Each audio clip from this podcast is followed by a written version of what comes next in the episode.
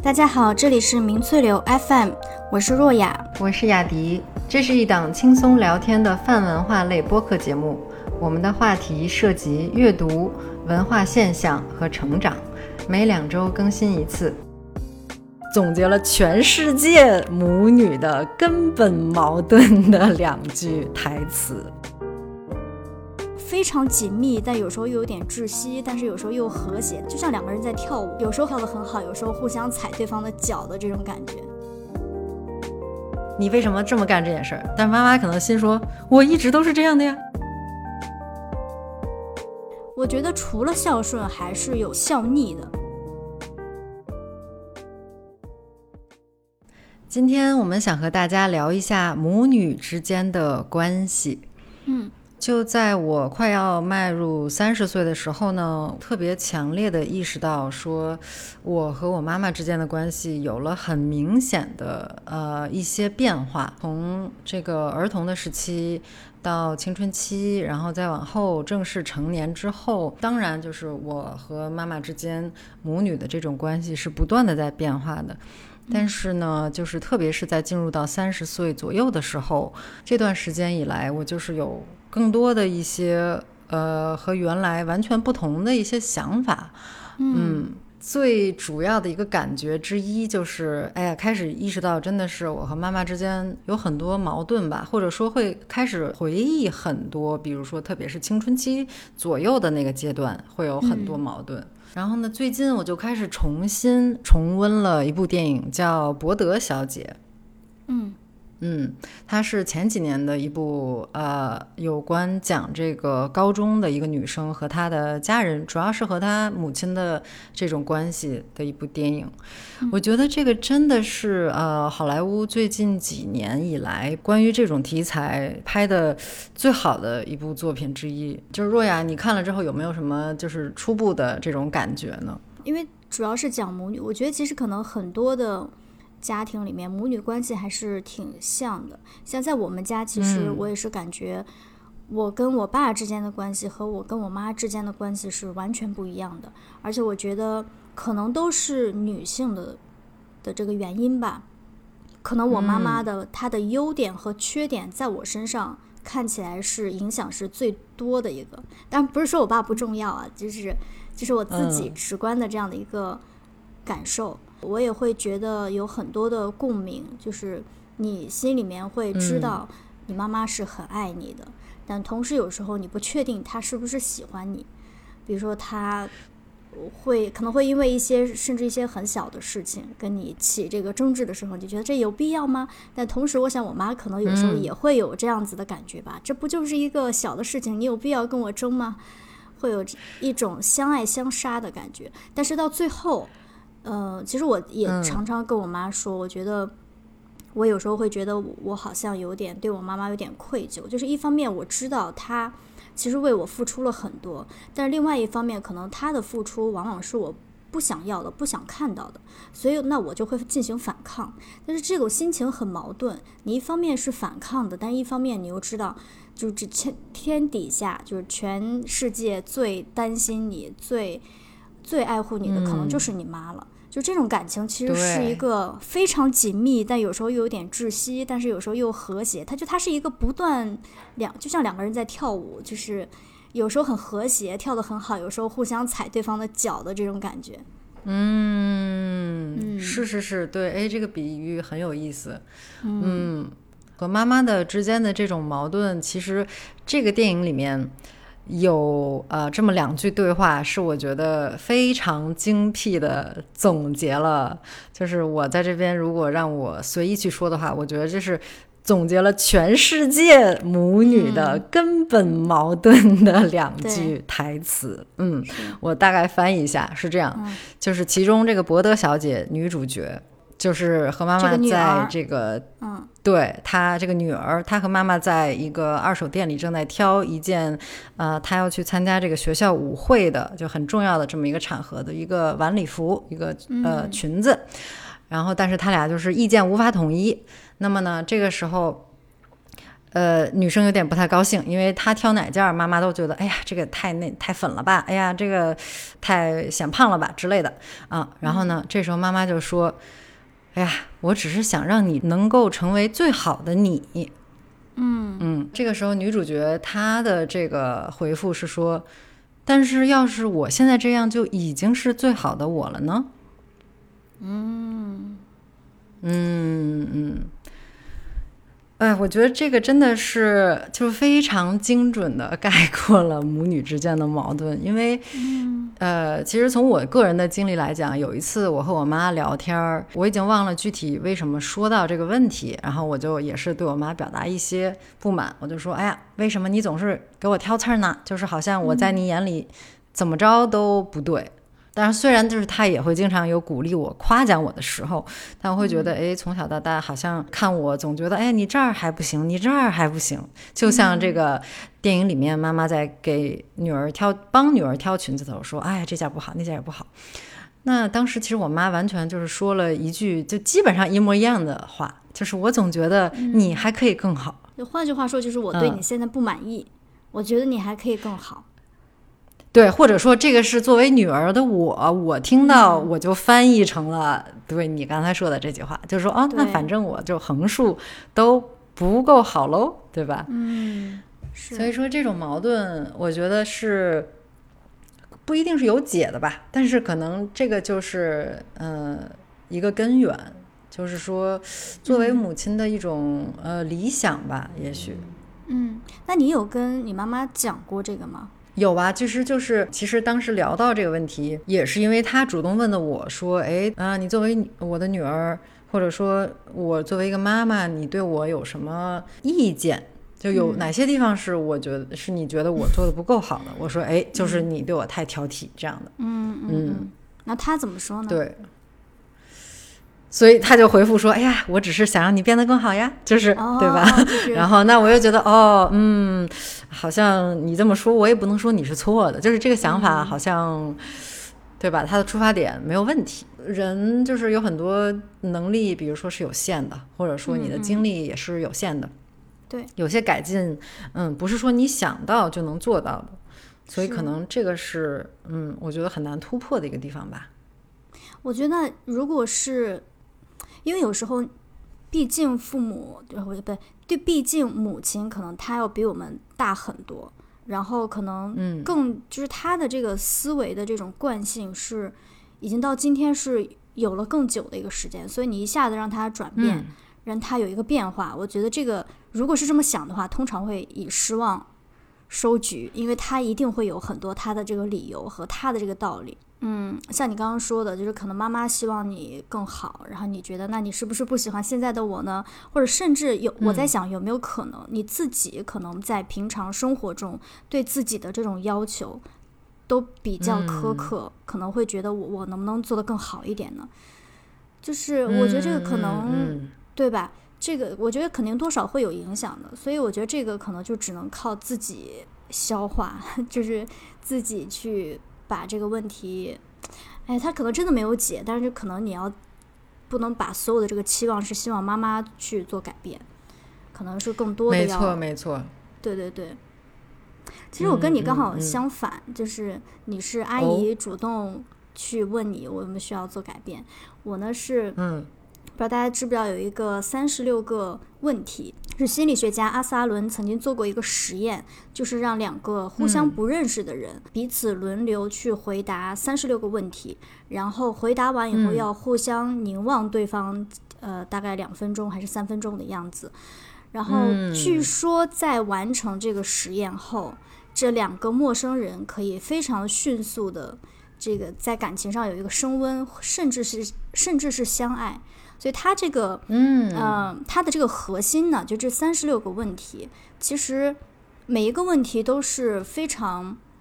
非常贴近人心的，或者说它是可以很用很多面让你，只要你愿意打开你自己去跟对方去聊，大概这三十六个问题，你对对方可能会有一个深度的了解。这种深度了解，甚至你可能认识一个人，可能一年你都没有这样的一个机会去聊这么内心的话。嗯嗯嗯，对，这是它的一个原理。所以通过这三十六个问题，在这个过程中会一步一步的让两个人互相对对方产生更多的这种信任和共鸣的一个一个状态。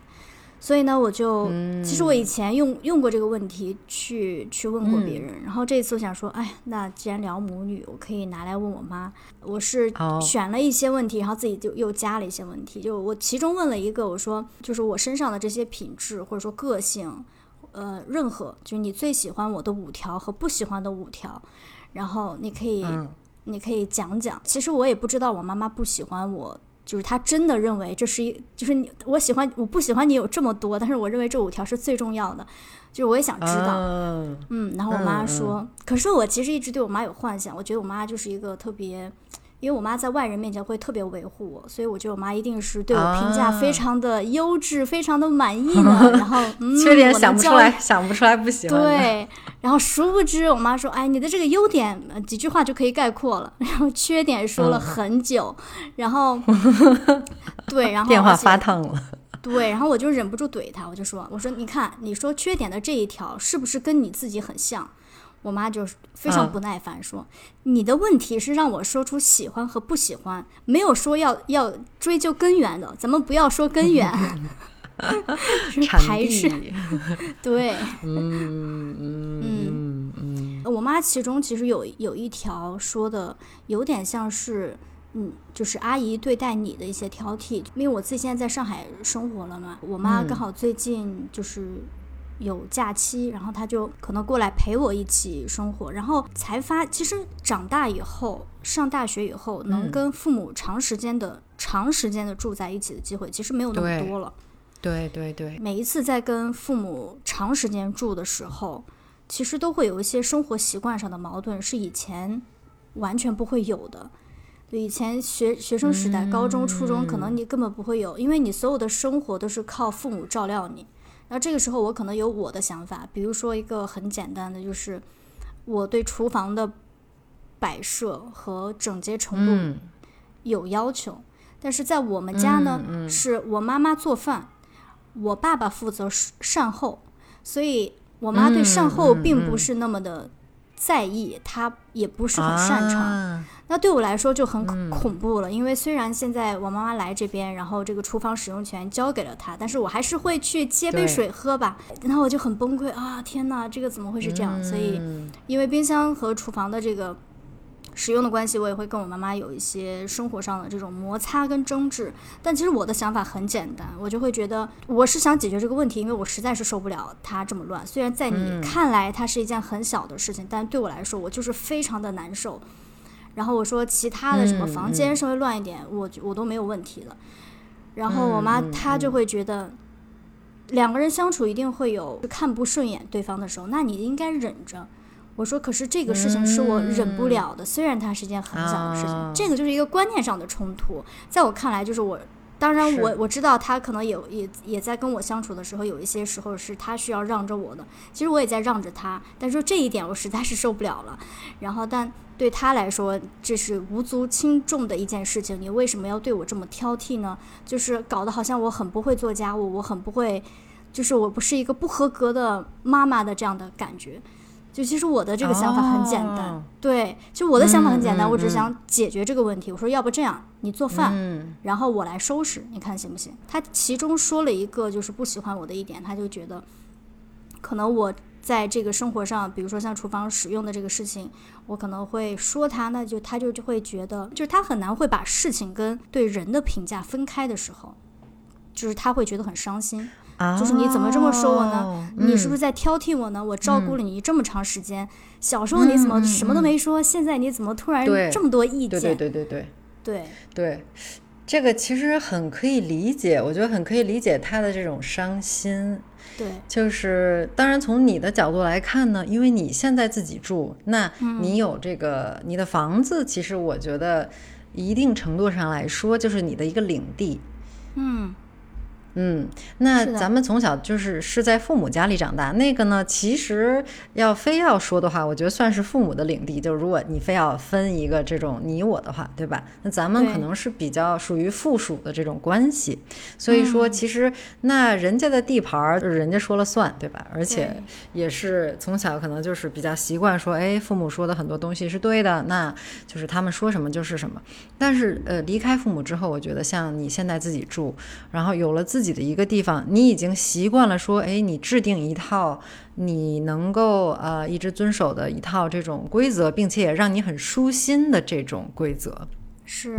但是这一套流程它被打破了，可能你妈妈来之后，哎，她没有意识到说，其实你们俩的习惯已经发生了一些变化。对，嗯，那可能她还是会呃默认的按照她的习惯去做，她没有变，但可能你变了。所以这时候你会回过头来说，哎，你为什么这么干这件事儿？但妈妈可能心说，我一直都是这样的呀，就是对吧？就是为什么你现在来说我呢？所以可能就是两个人都都没有错，但确实其中有一些差异。嗯，对，这样呢会让他觉得，哎，你可能是，即便你对事儿，但是你对事儿的根本原因是觉得，哎，你觉得，呃，这个妈妈可能。其他方面或者整体都有让你不满意的地方，所以才会挑这个地方。对，所以说这个就当然我表了一个态度，我说我以后注意，但是厨房的这个事情还是要解决一下的。但他也会现在意识到了，说那我就把它擦干净就好了，就是就是碗及时收起来就好了。说可以，我说如果你不能及时收完，你可以跟我说一下，我去我去干这个是没有问题的。然后，嗯嗯，包括可能我有时候进厨房就闭着眼啊，我看不到，看不到 就是摸着黑进去，关灯进厨房从不开灯，对，冰箱有灯，故意把那个灯泡弄了，那打就是为了不想看到，这也太可怕了。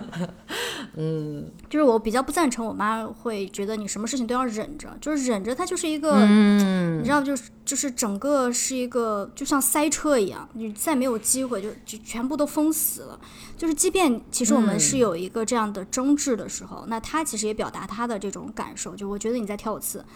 那我说我只是想解决这个问题，因为我实在是这个是我的一个线，你不能你不能踩过来，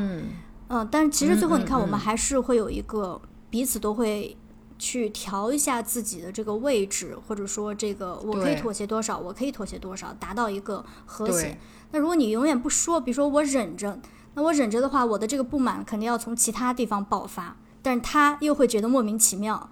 所以还是我还是觉得要要有表达的这个，然后那那他也会觉得嗯，好像有表达会比较好，就是他也会开始。因为我妈就是一个很喜欢忍。他在工作，在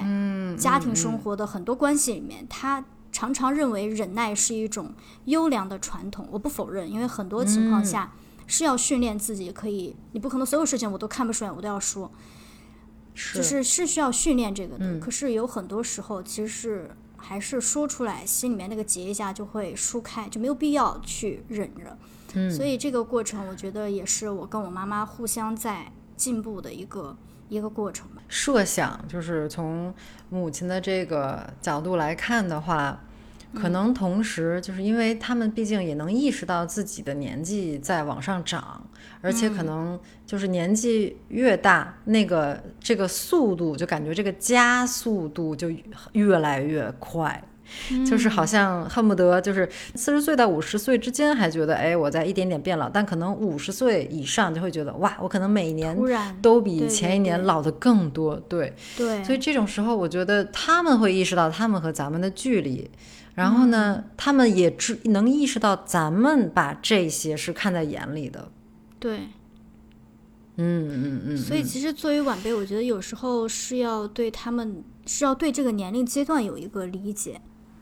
不然就会有更多，你可能为了一点琐碎的事情，我认为我是对的，你认为你是对的，就是会有一些不必要的这种争执。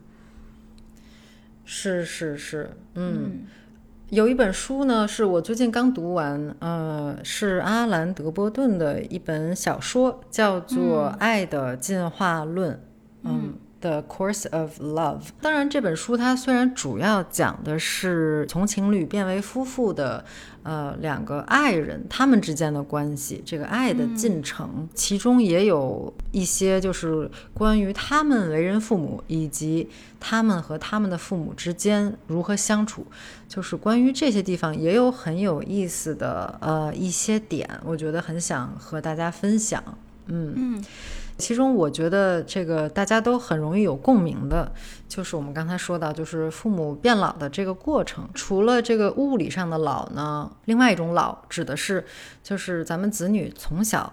呃，由父母带大，就是从小是仰望着父母。比如说妈妈啊，什么都可以干，妈妈能做饭，然后能带我玩儿，能还能带我学习，然后又教我就是。明辨是非等等，还保护我，一切一切，对吧？这些都是可能由他和爸爸一起做的，就好像母亲和父亲的这个形象就非常的伟大。当然，这个是从小写在我们心里。但是脑子里不一定会去时刻会想的一件事儿。那么也就是说，我们看到的可能更多的是从母亲的这个角度来说，更多的是看到妈妈强的一面。但是呢，就是随着他们开始变老，我们也开始成熟，我们就能够用不同的角度去看母亲，就是作为一个人去看她。嗯，这样一来，那当然你就会看到，就像世界上任何一个人一样，那他肯定有很多。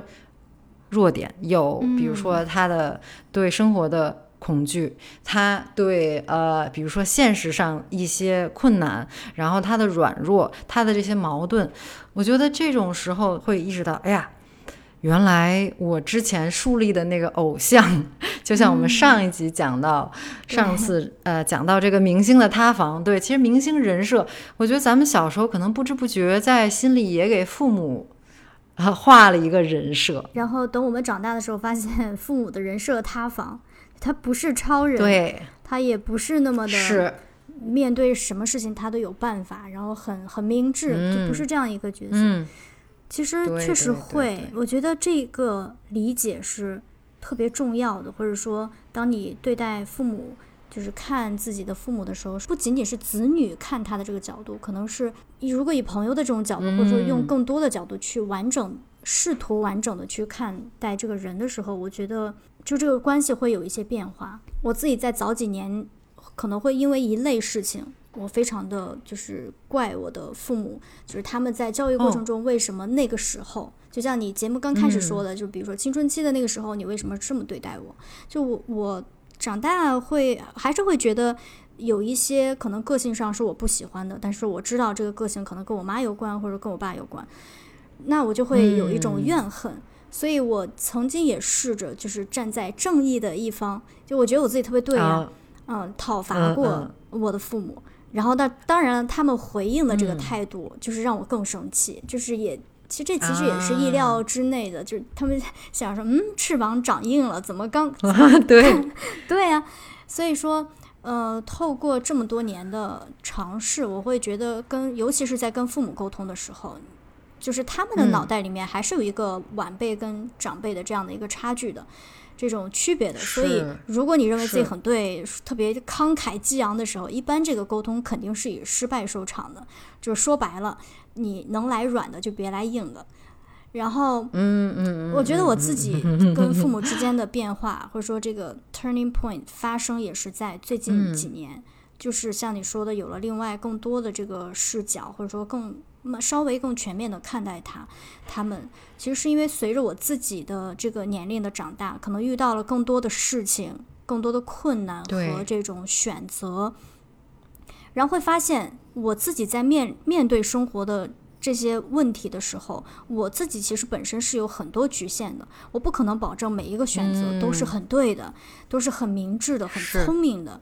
所以后来我跟我妈聊天的时候，我就知道，在我的青春期的那个阶段，也就是她大概三十几岁的时候吧，就她首先她自己身体那段时间不是特别好，所以她经常自己一个人去到处看病。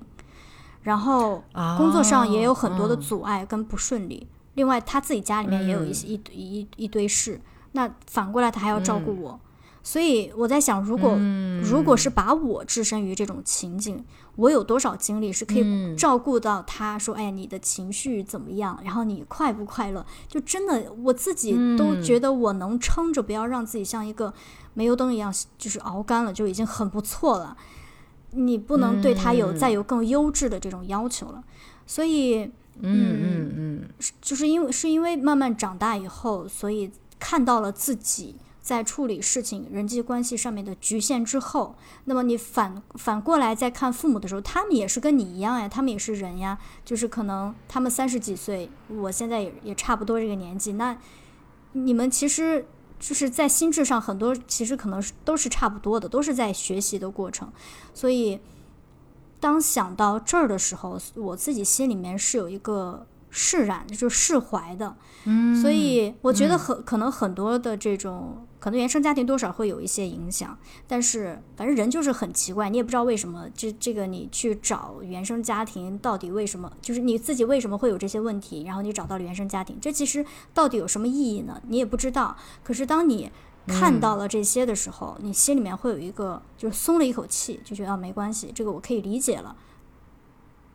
哎，对。对对对，可能我们并不是说要归因，或者说要归咎于原生家庭，说，哎，我这个错就一定是来自于呃 我的上一辈，或者我的上上一辈。但可能更多的是说，哎，我看到了这样一种历来可能我们家有一些所谓的传统，可能是不好的。那我现在看到它，我意识到它之后，至少我接下来可能在。我将来或者我现在在做做选择的时候，我会带着这种意识说：“哎，我是不是还要走那条路呢？有可能我还会走那条路，但我在做这个抉择的时候，可能是更有觉知的。”嗯，没错。嗯嗯嗯，可能呃，就是母亲在出于保护我们的这个目的，她是会隐瞒很多事情的。这种保护也可以说是。呃，互相的吧。哦，对，我记得你说这个博德小姐里面还有一个桥段是，其实是来自于父亲，就是父亲对于他这个女儿的保护。对，因为这个里面，我就因为博德小姐这个里面所有的这个人物角色，其实爸爸的这个角色是非常有温度，然后是非常处理问题、讲话都是很有智慧、很温暖的这么一个人。可是你万万没有想到的是。他爸爸是那个跟抑郁症抗争了十几年的父亲，然后博德小姐就是这个女儿，她其实这么多年她一直不知道，因为她自她在自己的这个痛苦、这种喜怒哀乐里面，所以她没有看到我的母亲或者我的父亲，他们作为个体会不会有自己的这种难，就是困难的地方。有一天，她是在浴室里面打开了这个。嗯，就是橱柜，然后发现了一瓶一瓶那个抗抑郁的那个药物，然后上面贴着他爸爸的名字，他才知道原来他爸爸已经跟抑郁症抗争了这么长的时间了。外表上你一点儿也看不出来。然后我还记得他妈妈在这个呃，其实我具体忘忘记他们发生了怎样的，又有一次就开始吵架了。然后他妈妈就说：“我永远都是在家里面唱白脸的那个角色。”然后你要知道，你爸爸对你这样的做法，你做这些事情，你爸爸不是不知道，他很伤心，但他不愿意给你这样的压力，就大概是这么一个意思吧。嗯，他妈妈是很歇斯底里的，就跟他爸爸说，你应该说出来，让他知道你也有你的。就是伤心的地方，不能让他就是只去想自己，然后什么也不顾啊。所以，对对，这个我觉得就跟我们刚上面其实讲的是一样的，就是他们有自己，可能也是出于一种保护的心。就是我如果让我的女儿知道我有抑郁症，那她要多担心，她可能已经有很多烦恼了，因为在叛逆时期嘛，刚好她的这个这个角色的这个年龄阶段，所以有时候真的是一种报喜不报忧。父母对于我们的这种报喜不报忧的这种心态。对对对，这个确实，我想起来了。电影里面是，其实就是呃，父亲送这个女儿上学，但是可能因为女儿她自己总是有点自卑，因为她家的这个家家庭情况就不如她对同校其他同学好，因为她上的是应该是私立学校，可能啊，我猜就是一个教会学校，所以很多时候是私立的。那那个他就不希望让他爸把他就是开车送到校门口，因为他不可能不想让人看到他爸或者是他们家开那个车，我猜。所以说就是他 对他让他爸就是老远就把他放下来，他自己走过去。所以说这种时候，对呀，他爸爸就是伤心呢。但是其实他爸爸不愿意让他知道说，哎呀，你瞧不起爸爸。但是呢，我对我不想让你感觉因为你对我的瞧不起而感到呃内疚。所以这个真的是，我觉得他虽然是在电影里是呃以父亲的这个角色来表现的，但是我相信就是在呃我们就是我们的妈妈以及就是母亲的身上，肯定也有很多这些地方。像你说，就是出于对我们的保护，然后不想让我们担心，嗯，所以呢，他们可能也会选择去隐瞒隐瞒很多的这种事实。嗯，没错。嗯。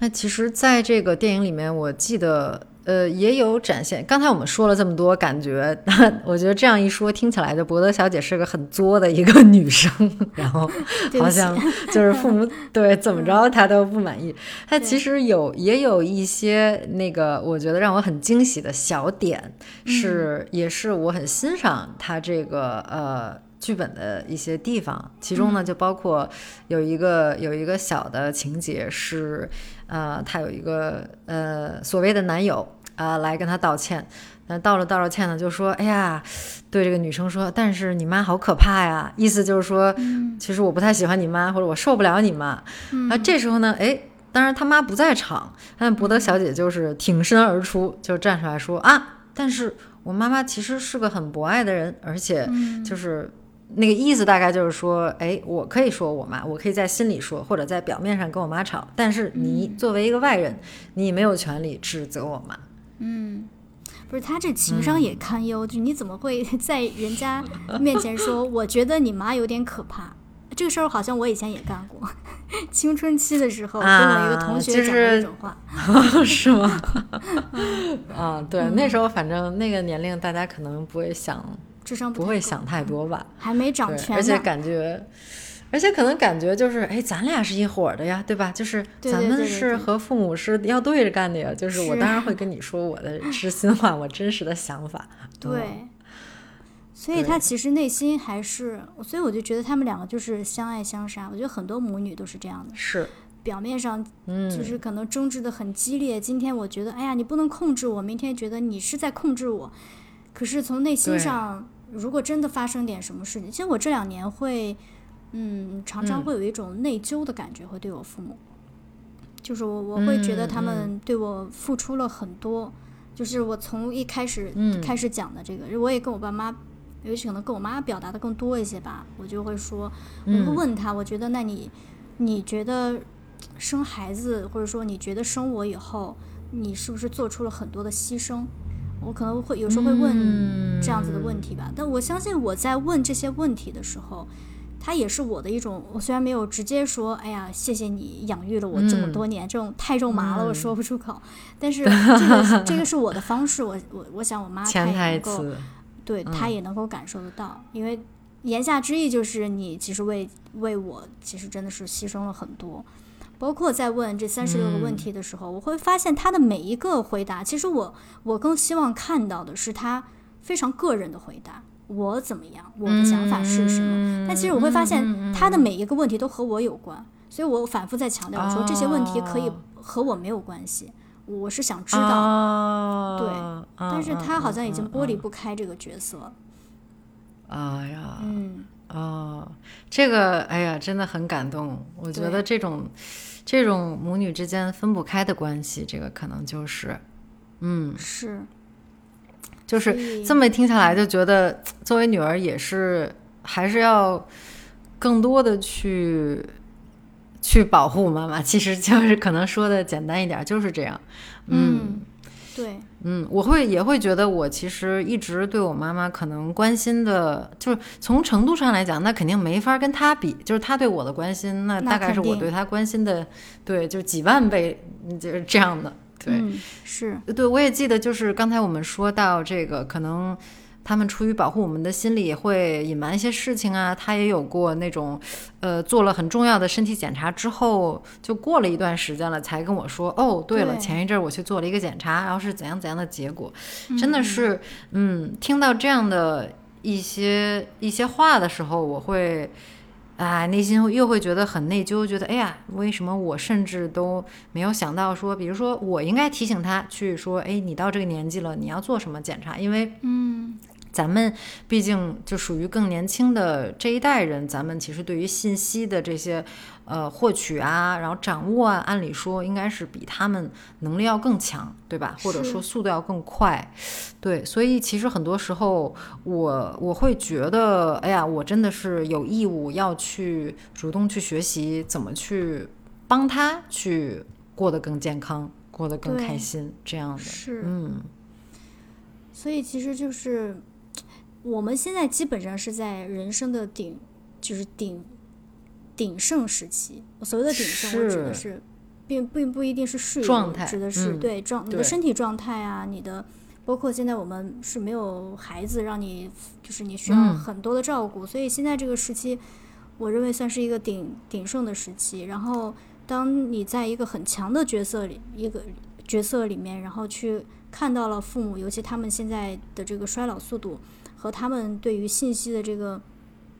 的这个接收的这种能力，你面对一个弱者的时候，尤其对待很亲密的这种人，有时候会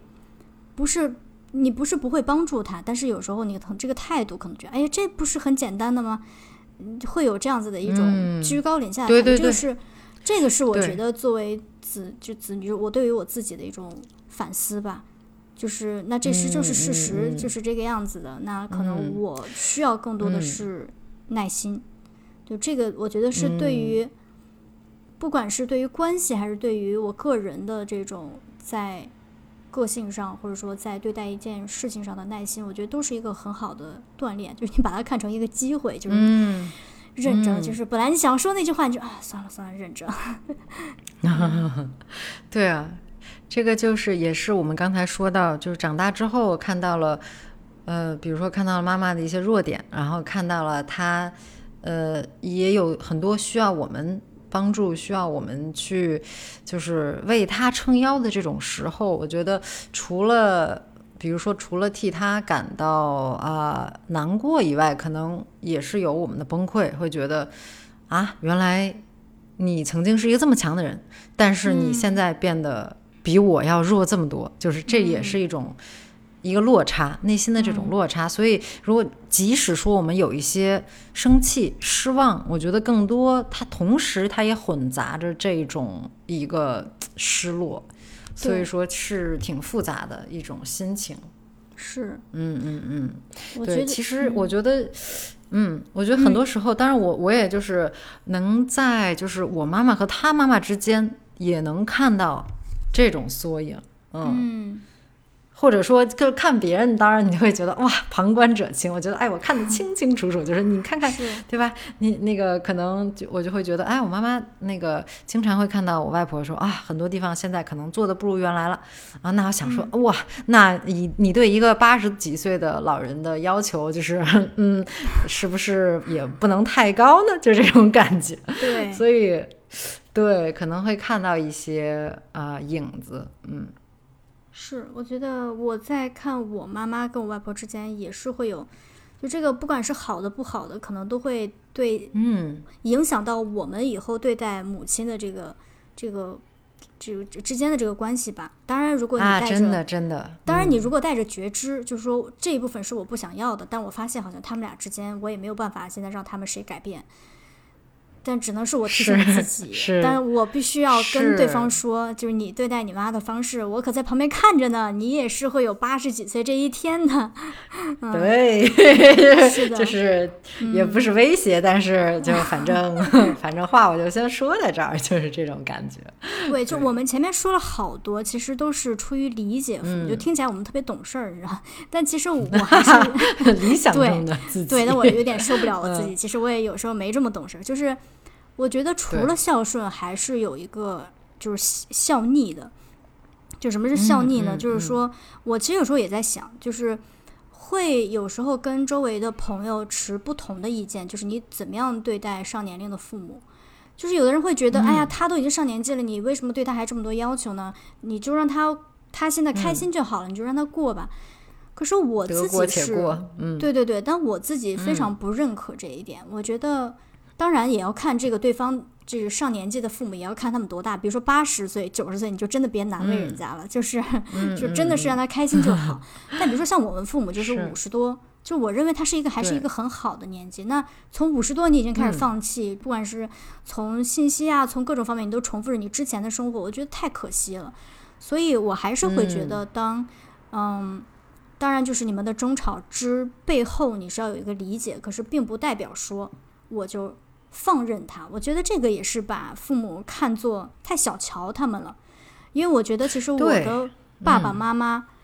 其实在这两年他们的转变也很大，尤其我爸，我爸跟他年轻的时候。截然不同，他现在就是一个，哎呀，就是一个模范的父亲，模范的丈夫。他就是非常体贴，然后非常会关心，然后永远都是为别人去着想的这么一个人。他年轻时候才不这样呢，就年轻时候说不高兴就立刻就翻脸，所以他也会有他的这个成长的轨迹。就你不能在这个时候就说，哎呀，他老了你就让他这样吧。就是对我爸也可能也很不，他也很不开心嘛。就我没觉得我老呀，我觉得我现在还是青壮年时期。对，你怎么就把我当成一个老人去看待或者去糊弄？我有时候觉得这个真的是偷懒，就是你不愿意跟父母有更多，因为这显然这个会更耗费你们之间的精力嘛。就是你提出问题，然后之间有这样的一个来来回回的这样的对话，或者甚至会有一些碰撞。对，那如果你什么都顺着他，然后但是在心里面，其实我并不这么认为。那我觉得当然是省事儿了。对对对，我觉得确实是，就是要选择一条更难走的路，但可能是一个更负责的一种做法。对，嗯嗯嗯嗯，其实就是我们小时候，那父母也是。带着极大的耐心，想要要教我们怎么穿衣服，然后要教我们到时间了要睡觉。我在猜说，那他们是不是也有很多时时刻，某些瞬间看着作业本就想说，完了，这孩子以后 不知道二加二 等于几，就是可能要花几分钟才能反应出来。那他们对我们没有放弃，反正，所以呢，可能现在就是轮到我们对他们。也有也要有一些要求，有一些坚持，然后也是相信，去相信他们还是可以有所成长的。嗯，对，一定的，不管在哪个年龄段，对对对，嗯。而且你刚说就是父母对我们有极大耐心，我突然想到我爸并没有很大的耐心，经常就把我的作业本 撕了，就说嗯，这次不会让啪就撕了，然后第二天就跟我说我的作业本忘忘在家了，就是这明显听起来就是一个借口，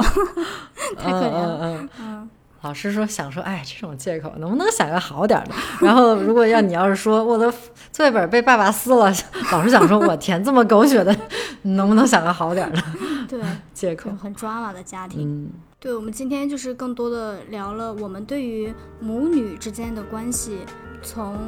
各个时期的一种我们心理上的转变，我们和母亲之间的互动上面的一种变化。期待听到大家和母亲之间的这样的关系，或者在你的家庭里面，你认为父亲影响你更多一些呢，还是母亲影响你更多一些呢？我觉得这两种影响肯定是非常不一样的。是是，不管是母女还是，呃，父女，或者是母子和父子，如果粗略的分的话，肯定是可以分成这四大类不一样的关系。然后我们今天确实讲了，可能更多讲了一些，呃，母女之间的矛盾，但同时呢，也是我们出发点其实是让我们的关系，呃，有一种长久的朝着好的方向去发展，就是带着这种愿望去探讨的。对，所以确实也很希望听到大家的故事，或者是大家有一些其他更好的一些想法和我们来分享。好，那下期见喽。好的，拜拜，拜拜。